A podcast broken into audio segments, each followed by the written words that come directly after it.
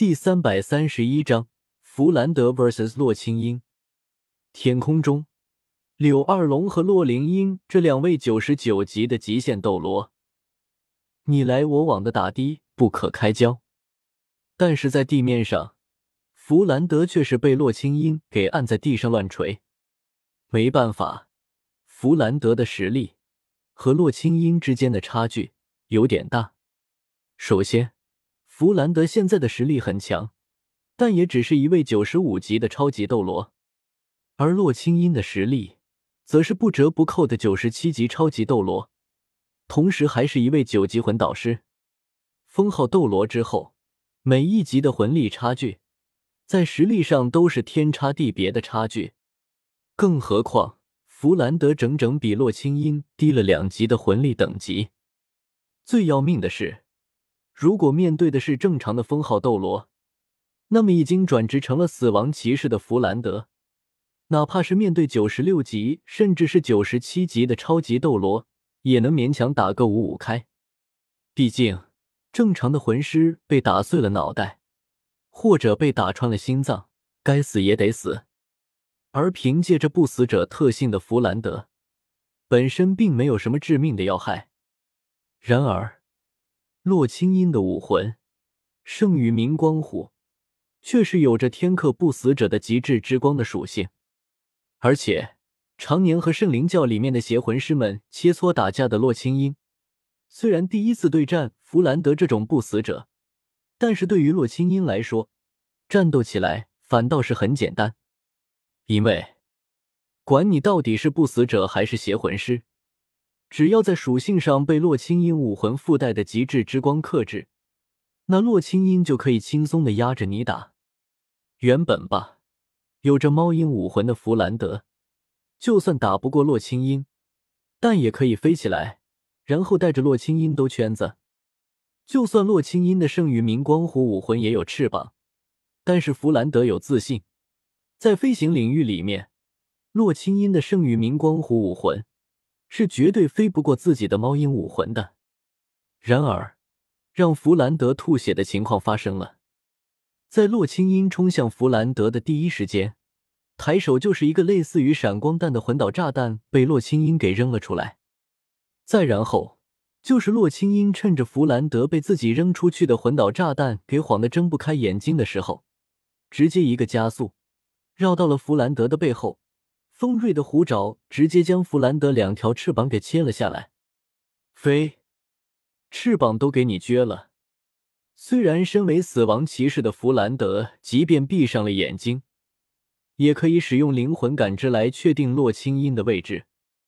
但或许是因为很少有使用灵魂感知的缘故吧，导致弗兰德在用灵魂感知到洛清音位置的时候，洛清音已经绕到了弗兰德的背后。讲道理，这也就是弗兰德成功的转职成了死亡骑士类型的不死者。不然的话，就洛清音刚刚斩断弗兰德翅膀的时候，虎爪之上所附带的浓郁到了极点的神圣之力，就足够将一般的不死者给净化掉了。而弗兰德哪怕是因为死亡骑士的身份，对洛清音的攻击中所附带的神圣之力的抗性比较大。但是弗兰德的后背上面还是出现了两道无法愈合的伤口，在弗兰德背后的两道伤口上面，神圣之力将弗兰德后背的伤口给烧得滋滋作响，就仿佛是冷水滴入了沸腾的油锅之中一样。现在的情况就是，如果弗兰德不能将伤口上面的神圣之力给驱逐掉，那么弗兰德的翅膀就无法再生。这样一来。一位飞行系的魂师只能在地面上战斗，那能发挥出来的战斗力可就有待商榷了。最让弗兰德感到糟心的是，身为飞行系魂师的弗兰德在地面上发挥不出来多少战斗力，但是弗兰德对面的洛清音可不一样啊！即便洛清音的圣域明光虎武魂拥有翅膀，赋予了洛清音可以飞行的能力，但是。圣域明光虎武魂的本质，终究还是虎类武魂。拥有虎类武魂的魂师，在陆地之上就没有战斗力是弱鸡的。哪怕是戴沐白这个拥有白虎武魂的金毛渣男，在面对同级别对手的时候，戴沐白也能和对面打个不落下风。当然，面对那些开挂类型的，或者是主角类型的人物的时候，需要另算。总而言之，翅膀被撅断，被迫陷入地面战斗的弗兰德，在清除掉背后伤口上的神圣之力，将翅膀重新长出来之前，弗兰德是绝对没办法和洛清音相抗衡的。于是，战场上就出现了很有意思的一幅画面。明明人多势众的亡灵帝国一方，却是被人数稀少的圣灵教精锐给压着打。无论是顶级战斗力之间的战斗，还是下面常规人员的战斗，亡灵帝国方面都是落入下风的那一边。天空中，柳二龙看似和洛灵音打了一个势均力敌，但是实际上。柳二龙已经开始从身后剩余的两百四十万左右的不死者大军身上抽取死亡之力了。地面上始终无法安心清除背后伤口上的神圣之力，让翅膀重新生长出来的弗兰德，完全就是被属性上克制自己、实力上压制自己的洛清音给按在地上乱锤，险象环生。如果不是弗兰德身为不死者进阶之后的死亡骑士，恐怕弗兰德早就被洛清音给活拆了。至于那些和柳二龙还有弗兰德一起冲向朱竹清等人所在的防御阵地的高阶不死者们，